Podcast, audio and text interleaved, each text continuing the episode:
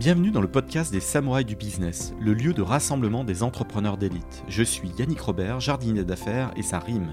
Accompagnez-moi pendant une bonne demi-heure de concentré de jus de cerveau et transcendez votre start-up et les projets dans lesquels vous vous investissez. Changez votre destinée et découvrez tous les stratagèmes et autres techniques secrètes qui vous permettront de craquer votre secteur. Place à l'invité du jour. Bienvenue dans ce nouvel épisode des Samouraïs du Business. J'accueille Thomas Peignet le fondateur historique d'un super cabinet d'avocats qui s'appelle Bold, B-O-L-D. Bonjour Thomas. Salut Yannick, merci beaucoup de me recevoir dans ton podcast. Je suis super fier de t'accueillir parce que bah déjà, on travaille ensemble. Je suis personnellement super satisfait de tout ce que tu euh, fais, euh, tout le travail que, que, tu mets en œuvre derrière les entrepreneurs. Tu es le meilleur coéquipier, le meilleur coéquipier des, des CEO pour euh, voilà, terminer, closer les deals aller jusqu'au bout, franchir la ligne d'arrivée. Et ça, c'est important. Est-ce que tu es un compétiteur, euh, Thomas? Euh, D'abord, merci beaucoup pour, pour ces mots. Et, c'est vrai qu'on a travaillé plusieurs fois ensemble sur des dossiers. Et ça a toujours été euh, super agréable. Et, et, surtout, et, j'en profite pour faire une parenthèse, contrairement à plein d'intermédiaires et tout, je trouve que tu as toujours été super aidant dans les deals et tu restes jusqu'au bout à, nous harceler de textos, de WhatsApp pour essayer de closer le plus rapidement possible aux meilleures conditions. Donc, tu un vrai partenaire dans les deals et, ça, j'apprécie beaucoup. Euh, est-ce que je suis un compétiteur? Oui, je suis un compétiteur euh, et comme la plupart des gens euh, chez Bolt, je pense que c'est dans notre culture, on essaye de d'apprendre, de s'éduquer, de s'améliorer, de et on s'enrichit beaucoup les uns des autres pour être la meilleure version de nous-mêmes. Donc oui, on, je pense qu'on a cette mentalité-là au, au sein de Bolt et moi personnellement. Et vous êtes une équipe. effectivement, la compétition, ça, se gagne à plusieurs. Et ça, c'est important. Euh, si tu devais résumer les deux, trois piliers euh, absolument clés pour faire gagner l'entrepreneur lorsqu'il est en train de closer sa levée de fonds et qu'il a envie de, voir ses yeux briller et, les chèques arriver comme ça, c'est quoi les trois piliers phares pour l'avocat pour réussir à aller jusqu'au bout? Ça, ça, dépend beaucoup de, de quel point de vue on se place. Il y a, quelque chose qui est, qui est super important pour nous, c'est la transparence et c'est de travailler main dans la main avec nos clients. Il y a un truc insupportable quand on se met dans les, dans les pompes de nos clients, c'est de pas comprendre un deal, de le subir jusqu'au bout, de découvrir un an ou deux ans après ce qu'on a signé. Potentiellement, c'est pas ce qu'on aurait voulu, c'est pas ce qu'on avait compris. Donc nous, il y, a un élément très fort dans ce qu'on fait, c'est d'acculturer au maximum, de vulgariser au maximum, d'aider les entrepreneurs à comprendre les deals et à choisir, quitte à prendre des risques, pas prendre de risques. Le but, c'est de vulgariser, de dire voilà ce qui se fait, ce qui se fait pas, qu'est-ce qui nous qu'on estime qui est market practice ou non, qu'est-ce qu'on devrait négocier, est-ce que et au-delà de chaque clause, l'économie globale du deal, est-ce que c'est cohérent, c'est pas cohérent, et qu'ensuite euh, l'entrepreneur puisse choisir et il prend son risque, il a envie de prendre son risque, mais au moins il sait exactement ce qu'il signe ça, c'est un pilier qui est fondamental pour nous. C'est vraiment cette notion de, transparence et de travailler main dans la main avec nos clients. Euh, il y a un élément important, c'est sûr, c'est la négociation et d'avoir le deal qui est le plus optimisé possible, que ce soit sur la partie financière ou sur les futures clauses euh, du pacte d'associés ou des déclarations et garanties quand il y en a, d'avoir une LOI qui est la meilleure possible et qui respecte le plus les standards, on va dire, pour euh, bah d'abord parce que parce qu'il n'y a pas de raison d'avoir un deal moyen quand c'est possible d'avoir un, deal qui correspond à ce qui se fait euh, au moment donné parce que ça bouge beaucoup. L'année dernière en 2022 on a vu que ça bougeait beaucoup. Donc euh, c'est jamais exactement la même chose en fonction des périodes. Et, et surtout pour pas se, se mettre une épine dans le pied pour les tours suivants. Et un deal mal négocié on est totalement capable de le closer la boîte recevra l'argent elle pourra se développer mais un site mal fait à la série A, on s'en aperçoit. Et ça va poser des problèmes potentiellement pour relever. Ça pose aussi des problèmes de, confiance, de crédibilité pour l'entrepreneur qui va être euh, jugé, audité par, euh, par l'investisseur. Donc c'est plein de problématiques que qu'on n'aime pas avoir au stade de la série A avec un deal mal négocié. Et potentiellement des problématiques avec même les investisseurs historiques qui ont eu des conditions tellement belles que pouvoir revenir là-dessus. Et ça, ça peut ah. être compliqué. Souvent, la série A, le plus compliqué, c'est, pas le nouvel investisseur. On veut se marier, on veut créer un projet ensemble. On est super optimiste sur ce qu'on va, euh, euh, ce qu'on va développer. Euh, ce qui est compliqué à gérer, c'est les historiques. Et je le comprends. Hein. Tu as mis de l'argent au début d'une boîte, tu as obtenu des conditions. De revenir dessus et, euh, et d'avoir des, des droits plus juniors. C'est pas simple, faut l'accepter. Je pense que ceux qui ont l'habitude de faire des deals, quand ils remettent pas au pot, ils le savent. Ceux qui le font moins souvent, c'est plus compliqué. Et puis il y a toujours un problème, euh, un problème d'ego ou d'affect. Il faut que ce soit amené de la bonne façon, au bon moment, en laissant la place qu'il faut à tout le monde. C'est, ce travail de chef d'orchestre est, souvent compliqué euh, à partir de la série A. En tout cas, c'est chronophage. Je te reconnais cette capacité d'anticipation. Je sais qu'elle est absolument clé. Euh, justement, tu protèges l'entrepreneur de futures euh, erreurs et, de, ce qui pourrait dériver du, du, deal. Donc ça, c'est important. Et de la LOI au protocole d'investissement. Je sais, je sais tout le travail de tes équipes et de toi-même et, et c'est pas simple. Et des fois, on y passe du temps. Il faut pas le négliger. Et c'est un bon investissement aussi pour le, pour le futur. Et mais il y a une qualité que je te reconnais aussi, c'est la diplomatie. Et ça, c'est important parce que l'avocat, il a un rôle clé, c'est parler à l'avocat du fond. Et, donc, tu parlais de chef d'orchestre aussi, mais il faut savoir huiler les, rouages et faire en sorte de travailler en, bonne synergie avec le cabinet d'avocats en face et ça, je sais que c'est la, force de Bold. Est-ce que tu es d'accord avec moi? Je, suis assez d'accord. On n'est pas sur une, une, pratique contentieuse. On est là pour faire la guerre, montrer qu'il y a les plus gros muscles, le plus armé, et, balancer des phrases chocs en disant euh, c'est deal breaker, ça y est, c'est fini, c'est à prendre ou à laisser. C'est toujours des négos qui sont hyper compliqués. Donc, une des, pour moi, une des qualités essentielles pour, pour accompagner les startups et travailler avec tous les interlocuteurs qu'on a dans les deals, c'est d'être deal maker et donc de chercher des compromis à partir du moment où c'est euh, toujours dans l'intérêt de la boîte, dans le respect de ce qui se fait, ce qui se fait pas, est-ce que c'est market practice ou pas, ou à quel point on est prêt à accepter ce risque ou pas. Mais c'est euh, fondamental pour faire des deals, bien les faire, les faire dans des bonnes conditions et pas que ça euh, casse un peu la relation pour le futur, parce qu'au-delà du deal, après, il y a un run de la société à assurer, il y a des boards à tenir, il y a des alignements à trouver, des consensus à trouver. Et donc, faut, faut pas écorcher trop ça pendant le deal. C'est assez rare. Euh, même quand on se bagarre pas mal, généralement après, tout se passe très bien dans, dans les boards, donc c'est, pas vraiment un sujet. Mais, mais ouais, non, être, être deal maker et dans le consensus, c'est assez important et, on voit que c'est un trait qui est partagé par la plupart des acteurs euh, qu'on voit dans l'écosystème, nos confrères aussi, qu'on voit régulièrement sur les deals. On est assez aligné là-dessus, même si on se bagarre. On trouve assez facilement euh, des, un accord sur les, sur les différentes clauses ou sur le deal je sais, je ne les dénoncerai pas, je ne citerai pas, non, mais je connais des, des avocats qui ont fait péter des deals parce qu'ils étaient venus, ils avaient mis de l'ego, et puis à un moment donné, euh, c'est un concours euh, de ce qu'on veut. Mais, mais voilà, il y en a un qui veut pas céder et qui veut pas que le confrère soit le gagnant ou pas. Et, et donc, en fait, euh, ben, comme tu le dis, à un moment donné, ça fait péter les deals. Et ça, c'est pas bon pour l'entrepreneur. Le, le génie de Bold, je trouve, et c'est ce pourquoi 100% de mes dernières opérations, je les ai exécutées avec toi, à tes côtés, c'est parce que euh, vous ne mettez aucun euh, négo en avant. C'est d'abord l'entrepreneur, entrepreneur first, le projet d'abord, sa réussite, et, pas les intérêts du cabinet, ce qui peut arriver. Ouais, non, non, il y a, y, a, y a, aucun ego à mettre et ce serait déplacé parce qu'on n'est pas là pour, euh, pour nous, on est là pour servir un projet, une vision et, et pour les accompagner, pour accompagner les entrepreneurs au mieux. Après, on a fait péter des deals, on en fait très rarement péter, mais on les fait péter pour des bonnes raisons.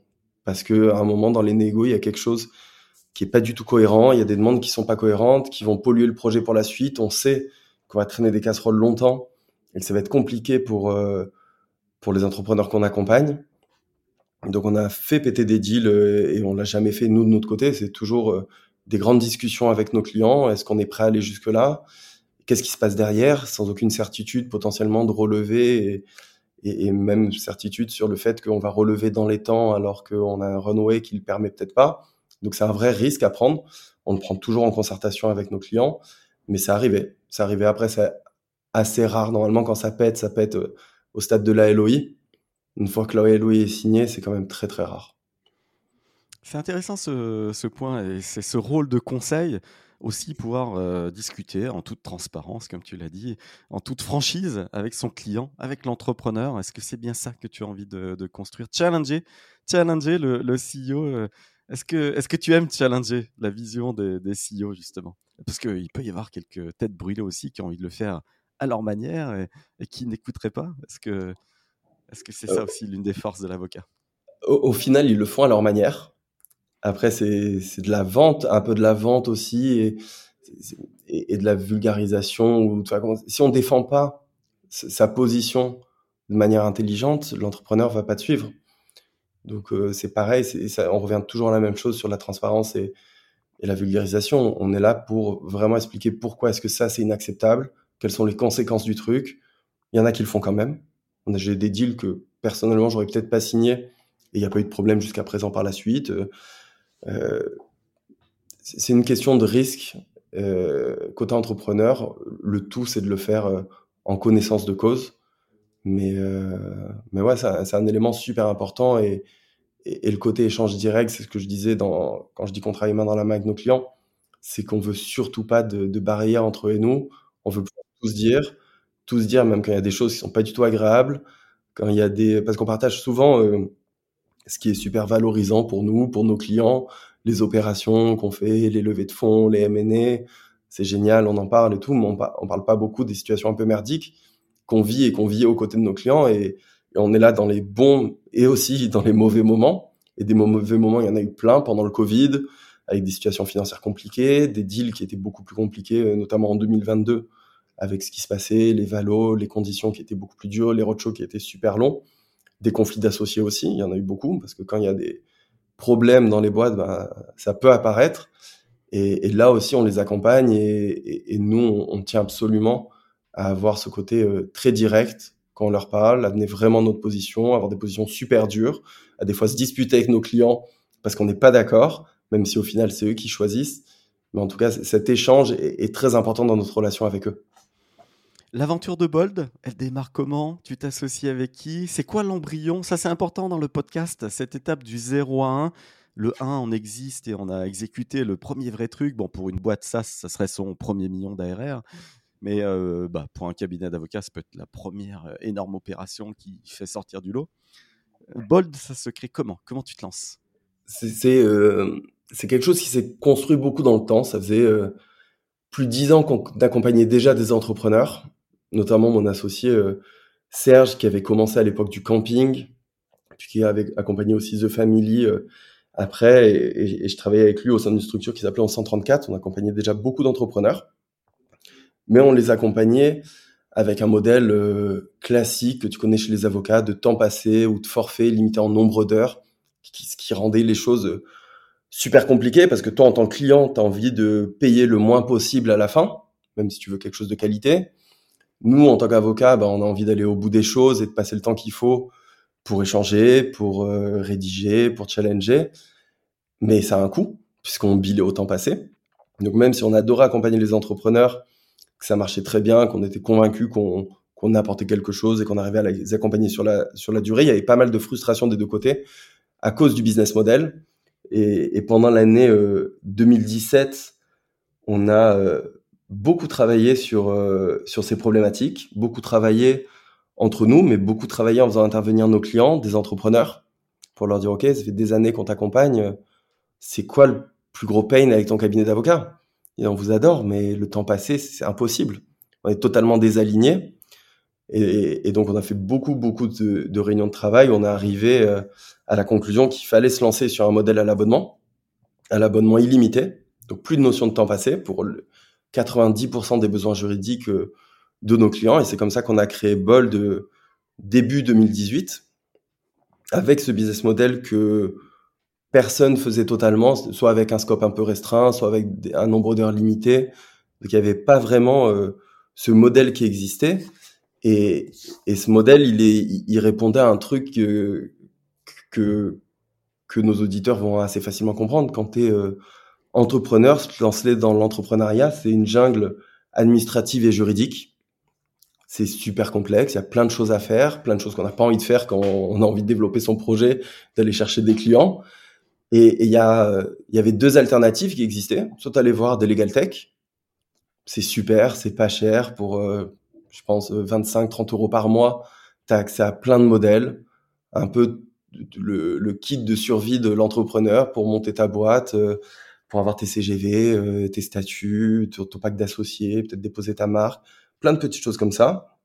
Mais il y a une limite, c'est que c'est pas du tout personnalisé. T'as pas de conseil juridique parce qu'il y a un monopole là-dessus côté avocat. Donc tu es assez limité, où tu pouvais être mis en relation avec des avocats euh, via une marketplace, mais c'est pas l'avocat que tu as choisi, c'est pas nécessairement celui-là que tu reverras à un autre moment. Donc assez limité là-dessus, même s'il répond à, un vrai besoin et, je pense qu'il s'adresse à énormément d'entrepreneurs, mais aussi d'artisans, d'auto-entrepreneurs, de TPE. Donc c'est super. Ah, mais quand on parle de, de start-up ambitieuses qui veulent aller très très loin et devenir une licorne, il faut bien faire les choses dès le début. Ouais, et tu avais euh, l'autre modèle qui était le modèle euh, d'avocat, d'avocats euh, super compétents, experts, qui fournissent du conseil, mais qui sont peut-être moins accessibles, avec une relation un peu plus distante traditionnellement, même si ça a évolué pas mal, et surtout qui facturaient au temps passé, donc ce qu'on vivait nous avant. Et, quand on a créé Bold, pour nous c'était la réponse, c'était le meilleur des deux mondes. C'était du fair price. On est plus cher qu'une Legal Tech, mais beaucoup moins cher que du temps passé, avec un modèle limité où tu n'as plus de questions à te poser, tu as une problématique, tu as un enjeu que tu arrives à euh, caractériser tout de suite. J'ai un salarié qui arrive lundi, j'ai besoin d'un contrat de travail, tu sais exactement ce que c'est. Ou j'ai besoin d'échanger parce que, ça y est, j'arrive à 7 salariés, j'ai besoin de mettre en place euh, une politique d'intéressement des BSPCE.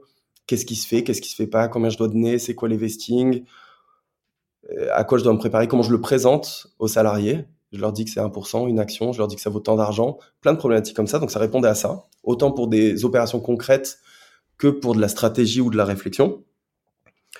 Et, euh, et surtout, on, a placé la tech au, centre de notre euh, développement. Donc on a une équipe avec euh, mon associé Thomas qui est CPO, un CTO Mayas, toute une équipe tech super compétente qui développe un outil en interne qui nous permet de gagner du temps sur tout ce qui est sans valeur ajoutée, qui nous permet d'amasser beaucoup d'informations sur nos clients et d'éviter de répéter 100 euh, fois les mêmes choses et qui permet, euh, qui nous permet d'interagir aussi beaucoup plus facilement et qui permet à nos clients d'avoir accès à un dashboard où tu vas piloter euh, tout ton social, donc tes salariés, tes gestions de période d'essai, tes marques, où est-ce que ça en est, tu dois renouveler, pas renouveler, ta captable. Donc l'objectif, c'est vraiment de, de donner accès beaucoup plus facilement aux juridiques à nos clients. Et, ce focus, ce focus euh, entrepreneuriat, start-up, euh, toi, à titre personnel, il émane d'où? Parce que tu aurais pu te spécialiser en tant qu'avocat dans plein, plein, plein de domaines, mais pourquoi celui-ci te, te, reste chevillé au corps? Bah, Alors, c'est particulier parce que avocat, on a l'impression que c'est pas un entrepreneur.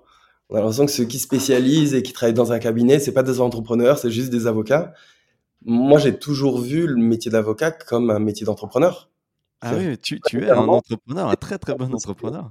Tu, tu prêtes serment, tu es ta propre société, tu as ton plus gros client. Quand tes collaborateurs, c'est le cabinet qui t'embauche et qui te paye la même rétrocession tous les mois. Mais à côté, ils ont la liberté, puisqu'ils sont libéraux, d'avoir d'autres clients, des clients perso. Et, soit euh, ils développent pas cette clientèle, et donc ils sont euh, collaborateurs et ils se contentent de la rétrocession du cabinet soit ils se voient comme une entreprise en tant que telle et ils vont euh, aller chercher leur clientèle en plus du cabinet et, la développer. Et moi, j'ai toujours vu la profession sous cet angle-là. Donc, quand je suis devenu avocat, je me suis toujours dit, ben, je monte ma boîte d'avocat. Et pas, je, vais prêter euh, serment et mettre la robe et travailler euh, uniquement pour un cabinet. Donc, j'ai toujours réfléchi de cette manière-là. Et puis après, c'est une question de rencontre. J'ai commencé, j'ai prêté serment, j'avais énormément de potes qui sortaient d'écoles de commerce qui montaient leur boîte. Et je les ai accompagnés. J'ai fait ma première euh, levée de fonds. Euh, je venais de prêter serment euh, depuis un mois et, c'était une levée en, obligation convertible de 5 millions. J'en avais jamais fait de ma vie et c'était pour un pote à moi. Euh, ça s'est fait au fil de l'eau avec les rencontres avec des clients, des, des, amis entrepreneurs qui montaient leur boîte, des, des, prospects, mes associés aussi qui ont cette vision-là. Et euh, je pas parler des lames, d'Éléonore aussi, qui sont avocates et qui ont aussi ce mindset-là. Et donc, on, fonctionne beaucoup comme ça et on a structuré aussi Bolt comme ça. C'est-à-dire qu'on a une équipe, euh, c'est assez rare pour un cabinet d'avocats d'avoir un CPO, un CTO, d'avoir un CMO, d'avoir euh, une équipe tech qui bosse réellement sur un produit de cette manière-là, euh, d'avoir mis beaucoup de process en interne pour que les équipes puisse s'auto-manager, ou en tout cas se répartir toutes les demandes, se former. Il y a beaucoup de choses qui font que et, à la fin, à la fin, ça crée de la fluidité, de la réactivité, et c'est important. C'est comme ça qu'on gagne, c'est comme ça qu'on franchit cette ligne d'arrivée. Il y a combien de talents aujourd'hui euh, dans l'équipe de Bold? On est 80 aujourd'hui. Grosse équipe. On est 80 et, et, on a vocation encore à grandir puisqu'on a relancé il n'y a pas longtemps euh, un service d'experts comptables exactement pareil que sur le modèle juridique, euh, avec toutes les frustrations qu'on connaît. Tu un expert comptable, je pense que tu l'as aussi. On a toutes ces tous des frustrations sur. Je euh. Un petit bonjour à Laurent. voilà. il peut être très bien, ça il est super. Mais euh, où on a envie, quand je dis il y a des frustrations, c'est qu'on a envie que ça aille plus loin que juste traiter le passé, faire les bilans. On a envie d'accompagnement, on a envie de conseils. Et on l'a créé comme ça avec un mélange d'expertise comptable et de CFO as a service dans le même package où on t'accompagne sur le BP, on t'accompagne sur la stratégie, comment optimiser. Euh, il y a toute une dimension un peu tech où on travaille avec Penny Lane là-dessus. On utilise Penny Lane en tout cas pour, pour accompagner nos clients et, une grande dimension innovation, comme, comme ce qu'on a fait pour, pour la profession d'avocat. Ça, c'est chouette. Euh, je me rends compte de la, portée, de la vision de, tout ce projet. Tu peux monter jusqu'où? C'est quoi euh, la médaille d'or à atteindre dans 5 ans pour Bold? C'est c'est large comme question parce qu'il y a plein de choses à, à continuer à développer. On, veut continuer à accompagner nos clients d'abord le plus loin possible. Pas les perdre en cours de route, pas les perdre à la série B, à la série C, quand ils partent à l'international. On, veut continuer à être des partenaires le plus longtemps possible. Et donc, on doit continuer à améliorer tout ce qu'on fait, la qualité du service, l'accompagnement, les euh, spécialisations qu'on a en interne. On, veut aussi continuer à enrichir notre offre avec de nouveaux services. Là, c'est l'expertise comptable. Demain, il y en aura plein d'autres qu'on a, a dans le pipe. Et, l'idée, c'est d'offrir le plus de services possible aux entrepreneurs pour enlever les barrières sur toutes ces tâches qui sont euh, compliquées à gérer quand tu as une boîte à gérer, des salariés, des levées de fonds, des clients à aller rechercher, des marchés à aller travailler. Et donc, leur enlever toute cette charge mentale et le faire euh, de manière la plus euh, rigoureuse possible. Et euh, il y a quelque chose qui trotte aussi dans la tête, c'est qu'on a beaucoup, beaucoup de clients qui partent à l'étranger, ouvrir des filiales ou, qui flippent totalement, et qu'on perd parce qu'on fait que du droit français, c'est-à-dire qu'on perd sur une grande partie de, de l'activité. On fait pas de droit des sociétés à l'étranger, on peut faire du contractuel, on peut faire certaines choses, mais il y a, plein de plein de métiers qu'on sait pas faire ou, ou droits qu'on ne sait pas adresser. Et donc l'idée, c'est d'ouvrir des bureaux à l'étranger et de commencer à s'implanter d'ici euh, 3-4 ans. Pas nécessairement pour prendre le marché là-bas, mais plus pour, euh, pour être un soutien pour nos clients. Au-delà de trouver le bon cabinet avec le bon business model là-bas, il y a toujours un sujet euh, culturel euh, qui, est compliqué et, et, on pense qu'on peut les aider et former des équipes là-bas pour travailler un peu sur notre modèle. Qu'est-ce qui a fait qu'aujourd'hui Bold est une réussite et qu'est-ce qui a fait que ça n'a pas pris le, mur? Il y a aussi d'autres cabinets qui, qui restent des fois tout petits, un peu coincés dans leur, euh, dans leur coin. Il y a cette vision, il y a ce business model, il y a cette manière de, facturer, ça on l'a compris, mais dans les qualités humaines, dans l'énergie au quotidien, qu'est-ce qui fait que, que ça, ça a réussi plutôt qu'échoué? Il y a plusieurs choses. Il y a effectivement tout, tout ce qu'on met dans notre accompagnement et dans notre service, de la réactivité, beaucoup d'empathie, on essaye de vraiment connaître nos clients, de savoir ce dont ils ont besoin, euh, être proactif dans les demandes, euh, faire profiter de notre réseau à tous nos clients. On fonctionne beaucoup, on apprend beaucoup au travers de nos clients. Aujourd'hui, on a plus de 500 clients abonnés, tout secteur d'activité, toute taille, tout business model. Et un client qui arrive chez nous qui, euh, qui a une activité particulière, on repart jamais de zéro. On, on, on, a, on arrive à l'accompagner avec tous les acquis qu'on a eu dans d'autres dossiers pour d'autres clients. Et donc, on optimise tout ce qu'ils font, on va plus vite que, que si on découvrait euh, la matière. Euh, c'est très humain aussi chez nous. Nos collaborateurs sont super proches de nos clients. Il y a beaucoup euh, qui sont devenus plus que des clients, qui sont devenus des proches. Il y en a qui sont devenus des mentors pour moi, que je sollicite pour challenger ce qu'on met en place, pour leur demander leur avis. Et, et, cette proximité fait que ben, on a la chance de les accompagner sur la durée et, et, de les accompagner dans les bons comme dans les mauvais moments, ce qui crée aussi, ce qui renforce la relation.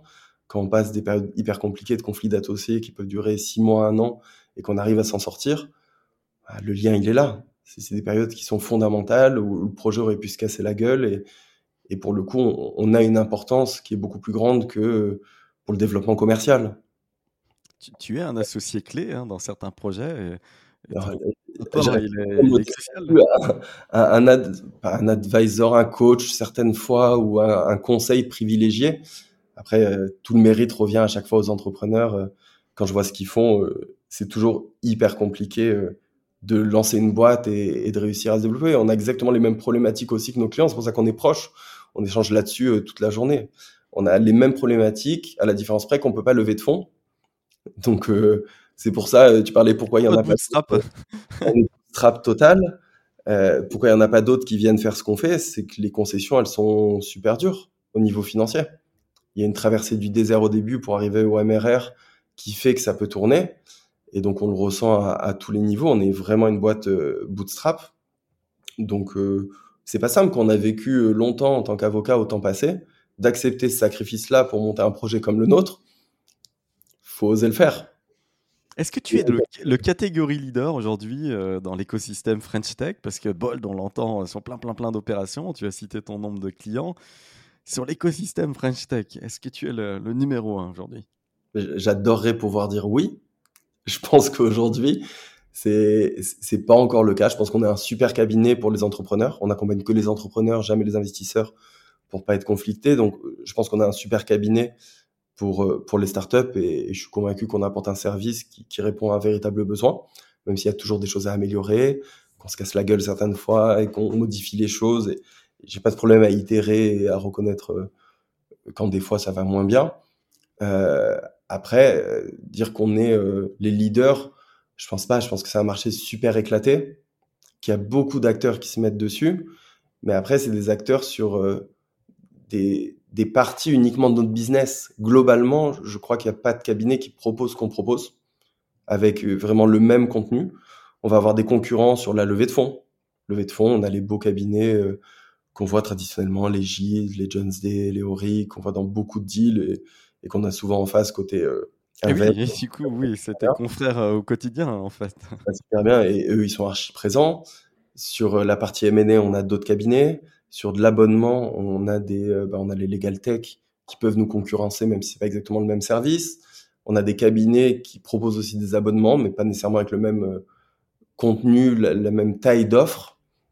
On a, on a énormément de concurrents, mais globalement, on a personne qui propose exactement la même chose. Et, et en tant qu'entrepreneur, tu comprends qu'il y a du sens à t'adresser à une seule personne, une seule entité, où tout est centralisé, où tu peux avoir accès à tout au travers d'une plateforme qu'on a développé plutôt que de dire euh, merde, j'ai un sujet dans telle matière, qui j'appelle Et va l'appeler, va négocier un devis et t'as perdu une semaine. T'as d'autres choses à faire que de gérer euh, un prestat qui est ton avocat. T'as juste envie le temps, c'est de l'argent. que ce soit un pain pour toi, que ça avance, que la personne te connaisse et donc ça aille beaucoup plus vite.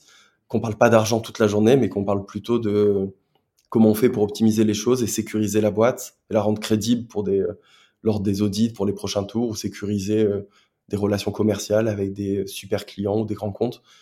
Donc, la particularité du modèle, c'est ça, et c'est assez difficile, je pense, de proposer exactement la même chose que nous.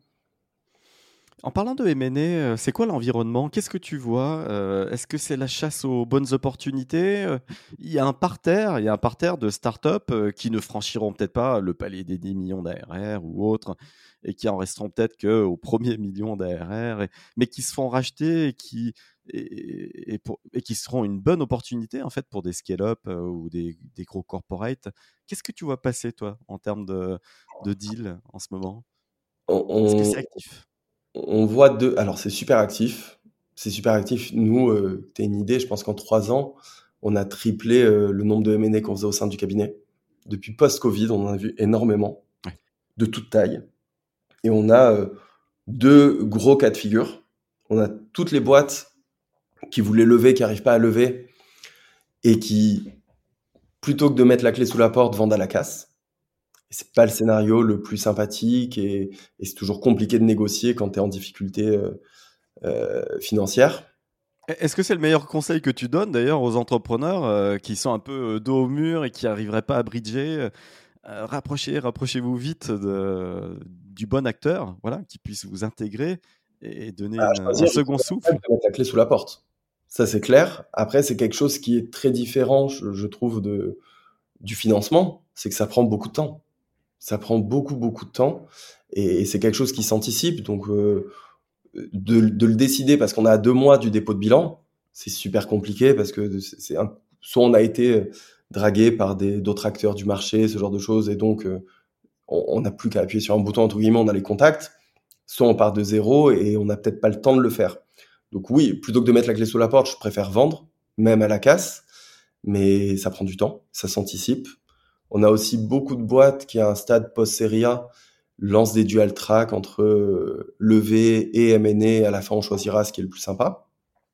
Et ça, euh, ça dépend uniquement des conditions. Il faut le faire pour pouvoir le faire. C'est super personnel. Déjà de s'aligner entre fondateurs, c'est pas toujours le cas. S'aligner entre fondateurs et investisseurs non plus. Donc ça, dépend vraiment du deal. Et euh, donc beaucoup de euh, côté côté vendeur et beaucoup beaucoup de M&A euh, côté acquéreur. On a des boîtes qui ont été très bien financées ou qui sont rentables et, qui n'ont pas nécessairement besoin de lever et qui peuvent aller lever de la dette si besoin. Où là, il y a beaucoup d'opportunités sur le marché, que ce soit racheter une boîte ou racheter une partie de la boîte, racheter une équipe market, une équipe sales, racheter une technologie, pouvoir s'implanter sur un, sur dans un autre pays Là, il y a beaucoup, beaucoup d'opportunités et on a euh, quelques clients qui, euh, qui sont à l'affût et, et qui font beaucoup de M&A. Euh, c'est moins visible parce qu'on communique moins là-dessus. Quand je dis on, c'est même nos clients communiquent beaucoup moins là-dessus. Mais, mais il y a énormément de M&A. Et d'un point de vue légal, c'est plus dur d'opérer son exit et, et, sa revente que de faire une levée de fonds. Est-ce qu'il faut être encore, plus, encore plus dans l'anticipation? Comment ça se prépare en fait une opération de, de euh, mais côté vente, hein, du coup, euh, si, on est CEO et qu'on se vend C'est hyper différent. C'est hyper différent d'une levée. Même au niveau du, mindset, une levée, c'est on, on, construit quelque chose ensemble, on, on s'associe pour faire le plus beau projet possible, et donc il y a une dynamique qui, qui est super positive. Il y a une belle énergie dans l'opération. M&A, dans certains M&A, c'est plus compliqué. Il y en a qui veulent vendre, il y en a qui veulent pas vendre. Euh, il y a des M&A euh, successful où on va vendre à, un prix qui est super intéressant pour tout le monde. Il y a des M&A qui sont euh, beaucoup moins beaucoup moins cool pour nos clients. Donc déjà l'état d'esprit est très différent. Et, gérer tout le monde dans une opération où on va lever, c'est plus facile parce que c'est la continuité de la boîte et, et, le projet devient encore plus sympathique. M&A, gérer tout le monde, chacun un QSOT différent sur ce qu'il estime pouvoir vendre, euh, à quel prix, est-ce que c'est cohérent, pas cohérent. Donc ça déjà c'est plus compliqué. Ça, ça s'anticipe beaucoup plus parce que autant en levée, on va auditer la boîte et faire euh, ce qu'on appelle des déclarations de garantie, donc l'équivalent d'une garantie d'actifs et de passifs, mais plus pour rassurer l'investisseur, montrer tout ce qu'il y a montré dans la société pour pas qu'il y ait de surprise.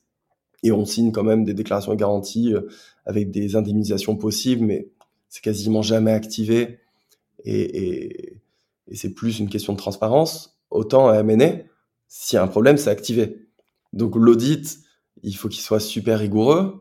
Les déclarations... On, le même en, amont d'ailleurs, euh, ça peut être une vendor due diligence, euh, une VDD exécutée avant même de lancer le, process, c'est ça la contrainte nous, on les lance en amont, euh, même sur les levées, mais c'est plus pour gagner du temps dans l'opération. Une fois que la LOI est signée, pouvoir dérouler derrière le plus rapidement possible plutôt que de, faire tout ça en parallèle. De, c'est une partie chronophage qui est moins intéressante pour les entrepreneurs versus négocier une LOI, un pacte d'associés, euh, construire la relation avec l'investisseur. Donc M&A et levée, on, préfère préparer les due deals en avance, pré-auditer de notre côté, régulariser ce qui peut être régularisable pour avoir une due deal euh, carrée et, pas perdre en, en, crédibilité ou en confiance au moment où elle est ouverte à l'acquéreur ou, aux investisseurs. C'est une faiblesse, effectivement, ne pas se mettre dans les pièges, euh, avoir mal préparé cette phase d'audit, c'est assez clé, que, que ça soit une levée ou une vente. Est-ce que tu as des tips à donner aux entrepreneurs qui nous écoutent euh, dans la manière de gérer justement cette phase d'audit? Euh, Qu'est-ce que tu aurais donné comme conseil à donner? C'est de la compliance bête et méchante. C'est-à-dire qu'il faut... Il y, a, un truc qui est rassurant, parce que ça peut paraître un peu anxiogène, tous ces trucs d'audit. D'abord, il y a un truc qui est rassurant, c'est que ça va jamais, il y a jamais tout qui est parfait dans une dans une startup.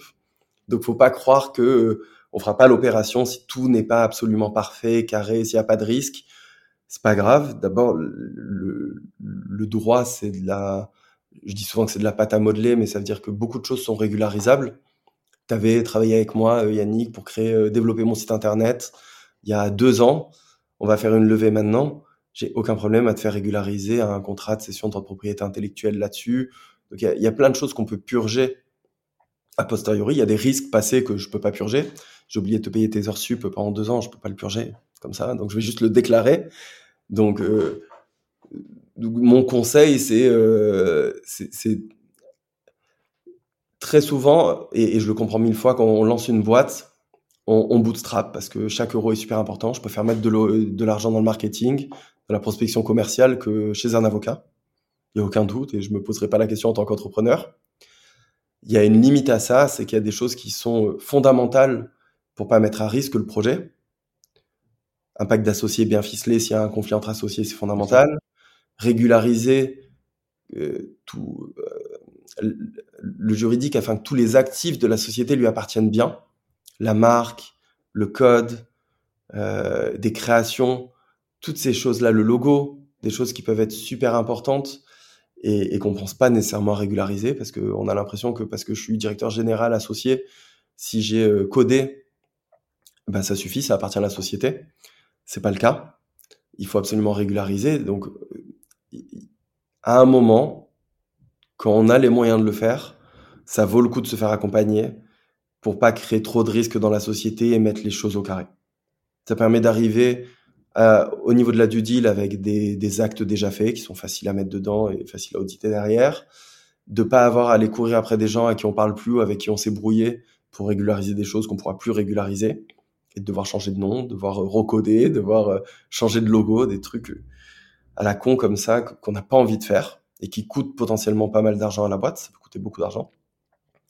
Donc le mon conseil, c'est que sur des parties fondamentales de la boîte, ce qui a de la valeur pour un investisseur ou ce qui peut mettre le projet au tapis s'il y a une difficulté, comme un conflit entre associés, on peut pas faire l'économie du truc. Il faut se faire accompagner, accompagner par euh, par des gens qui ont l'habitude de le faire, parce qu'ils vont dire ce qui est normal, pas normal. On va beaucoup plus vite le prix sera aussi plus cohérent parce que parce qu'on va plus vite, mais euh, à, à, faire, à produire les opérations. Mais pour certaines choses, il faut il faut se faire accompagner. Est-ce que tu peux citer quelques noms de clients euh, emblématiques de l'écosystème? On a travaillé ensemble sur Ringover, sur euh, Lemlist, sur des boîtes aussi comme Dougs. Est-ce que tu peux nous en citer comme ça et qui te qui aussi les, les, les yeux, les, les, les étincelles? Yeah, euh, je, je, peux en, je, peux en, citer quelques-unes. Je suis très limité parce que déontologiquement, je ne peux citer que les ah, startups. Euh, j'en ai cité. Euh... fait des gaffes. c'est pas grave, c'est pas moi. Euh, je, je, peux citer que celles pour lesquelles on a déjà communiqué, on a l'accord de, de nos clients, mais on, on est super fiers d'avoir accompagné des, des projets, euh, dont ceux que tu as cités. Euh, il y en a d'autres. Il y a Itch qu'on a accompagné depuis le début et ah je il y a un testimonial sur notre site. Euh, Teddy, euh, ce qu'il a fait avec la boîte et même toute l'équipe, on trouve ça incroyable et on est très fiers de les accompagner. On a accompagné des boîtes depuis la, constitution jusqu'à l'exit avec des périodes hyper compliquées et, ça a créé une relation très forte. Et je pense à Comptemetry qui, qui a communiqué il y a pas longtemps sur son exit. Il y a plein de super boîtes qu'on accompagne euh, au quotidien comme Cure, Spacefield, Drop Contact, euh, Throne. Euh, après, il y, a, un truc, on pose souvent cette question, c'est quoi les boîtes que tu adores ou les plus belles boîtes de ton portefeuille? C'est toujours compliqué de répondre parce que moi, je les vois beaucoup au travers de l'entrepreneur. C'est pas forcément les boîtes qui font la plus belle levée ou qui sont les plus visibles, mais les parcours d'entrepreneurs qu'on accompagne sont des voies, des fois assez dingues c'est ce qu'ils vivent, leur résilience, leur capacité à innover. Et moi, je suis assez admiratif de ce que font nos clients. Donc, il y a plein de boîtes que j'adore, alors que euh, elles parleront pas nécessairement euh, à tout le monde, où il n'y a pas eu euh, des communications dingues où tu as mélangé euh, levée de fonds non dilutif et tu as converti en dollars pour avoir un montant incroyable. Mais, mais les boîtes restent quand même super belles et les parcours d'entrepreneurs aussi. Et c'est ça qui est cool dans notre métier, c'est qu'au-delà de faire du juridique ou, ou de l'expertise comptable, on accompagne des entrepreneurs et leur parcours et ça, c'est super enrichissant. Ça fait que tu te lâches jamais de. Je regarde, je regarde le parcours de Quantmetry et effectivement son acquisition par Capgemini et un beau parcours. C'est sympa. Hein. Et dingue. Pour conclure l'épisode, ça fait 40 minutes qu'on échange ensemble, Thomas. On, on, tend quoi comme perche aux CEO qui nous écoutent, qui ont envie d'aller euh, euh, toucher les étoiles, claquer de belles opérations, bien structurer leur prochain tour? Qu'est-ce qu'on leur tend comme perche? Bah, de contacter Yannick. Je pense que c'est pas mal. le meilleur vendeur de Bold, c'est ça? Je n'ai, je n'ai, ah, disclosure, je n'ai aucun accord ou commission avec toi. Donc, euh, que si ah, je travaille avec toi, c'est parce que je suis satisfait et que tu délivres bien. c'est réciproque et avec tous les partenaires avec lesquels on travaille, il n'y a jamais d'accord financier. On, on, pense que si tout le monde apporte de la valeur euh, à nos clients euh, respectifs, ben, ça fonctionnera très bien comme ça et on est tous ravis. Euh, je pense que de se faire accompagner par les bonnes personnes, c'est essentiel. Après, il y a un fit humain qui se fait, euh, il y a plein de personnes compétentes aussi. Euh, je pense que c'est fondamental le fit humain euh, pour que ça marche bien. Mais, mais ce qui est aussi super important, c'est la compétence et, et la connaissance de, de l'écosystème dans lequel on travaille. Il y a des gens super compétents, mais qui savent pas nécessairement ce que c'est une levée de fonds, une levée de fonds avec tel fonds d'investissement, à tel stade de développement, ou à M&A avec un, un acquéreur US euh, ou autre, et, il faut se faire accompagner par les bonnes personnes. Moi, je le dis, on, est euh, beaucoup au cabinet entre guillemets, on fait beaucoup de choses. Il y a des matières qu'on fait pas. Jamais je vais m'improviser sur une matière que je sais pas faire. Je vais envoyer directement vers la personne la plus compétente et, sécuriser nos clients.